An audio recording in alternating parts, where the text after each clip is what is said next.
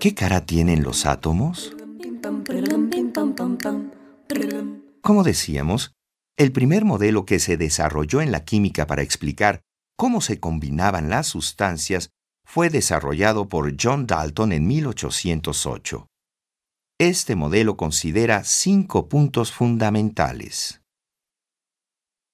Primero, todas las sustancias están formadas por átomos. Segundo, los átomos son indivisibles y no pueden ser creados ni destruidos. Tercero, todos los átomos que forman una sustancia elemental son idénticos y tienen la misma masa. Así, un átomo de cobre es idéntico a otro átomo de cobre y tiene la misma masa. Un átomo de cobre es distinto a un átomo de plata y también su masa es diferente.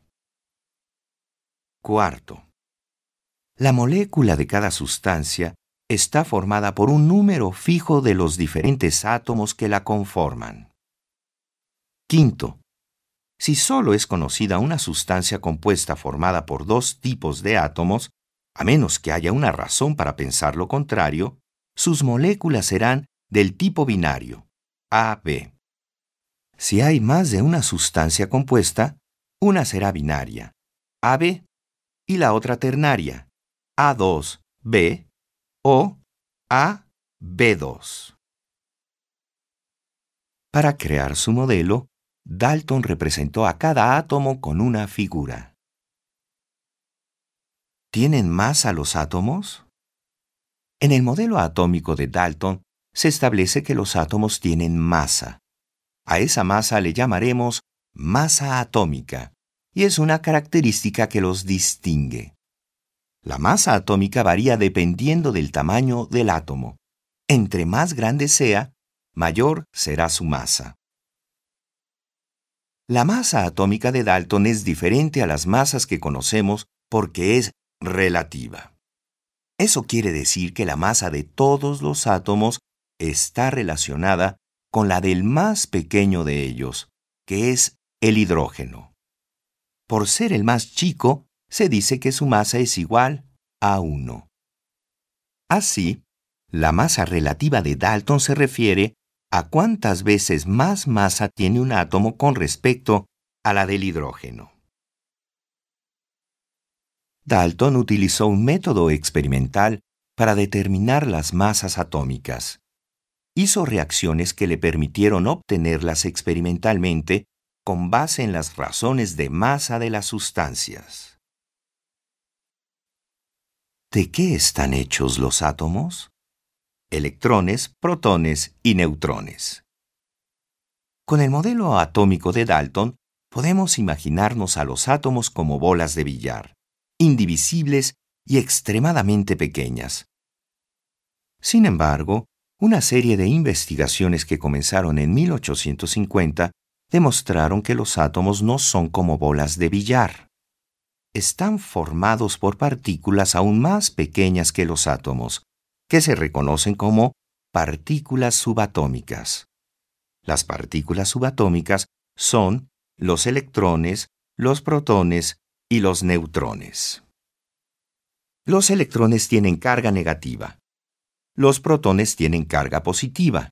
Los neutrones no tienen carga. Por eso se dice que son neutros. Un átomo tiene el mismo número de protones que de electrones, con lo cual su carga total es cero.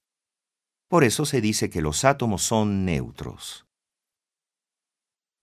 La mayor parte de la masa de un átomo se encuentra en el núcleo, pero el núcleo solo ocupa una pequeña parte del volumen total del átomo.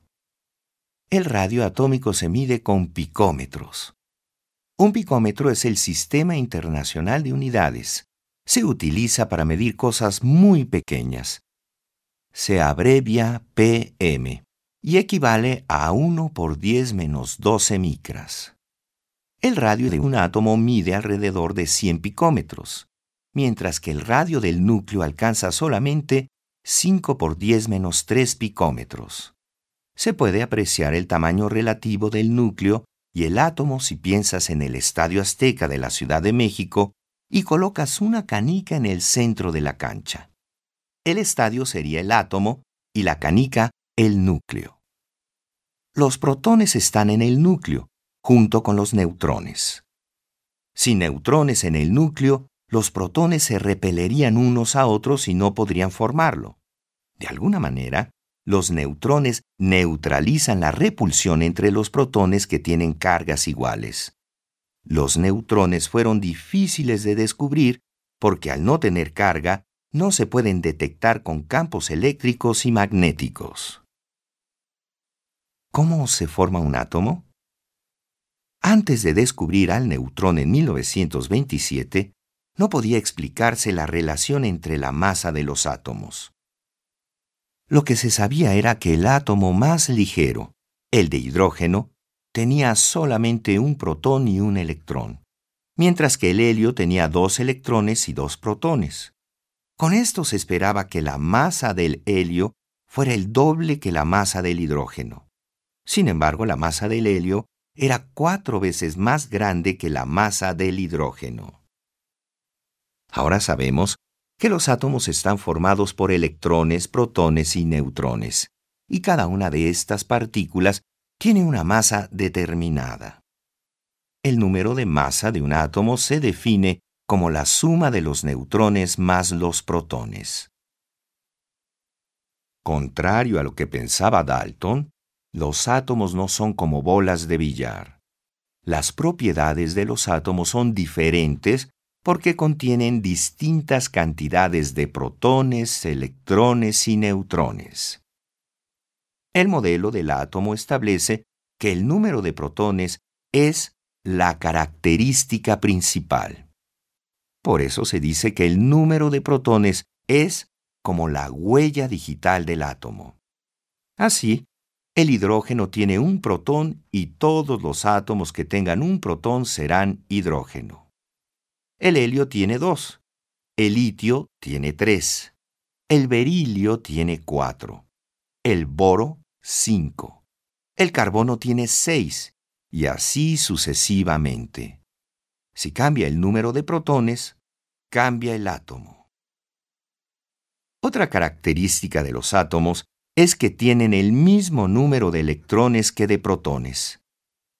Esto hace que cada átomo sea eléctricamente neutro.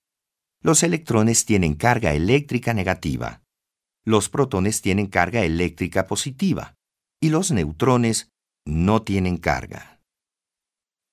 Los electrones pueden desprenderse de los átomos si se aplica suficiente energía como para vencer la atracción que el núcleo ejerce sobre ellos.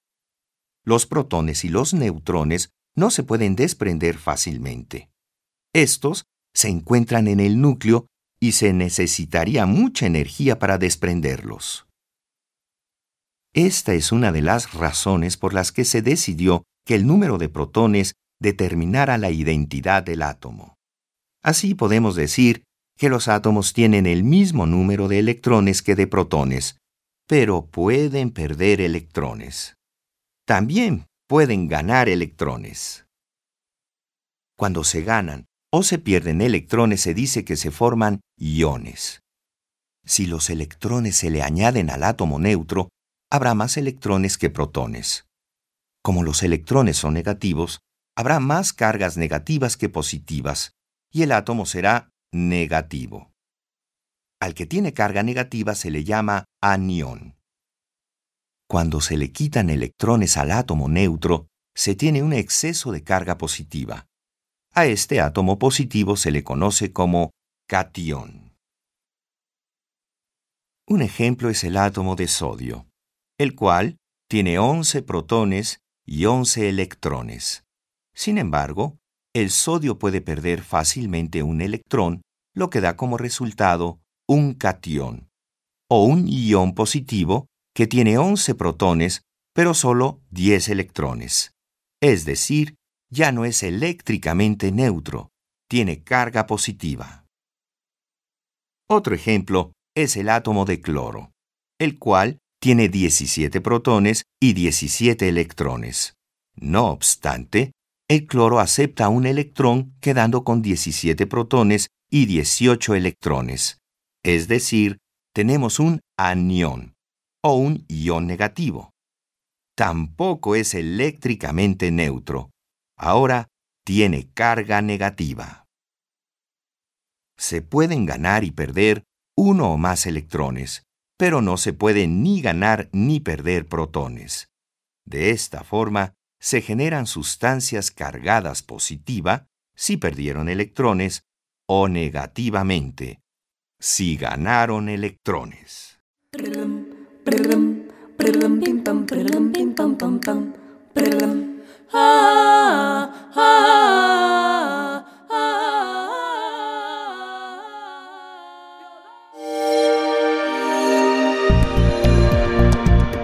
Descarga Cultura. Descarga Cultura. Punto UNAM.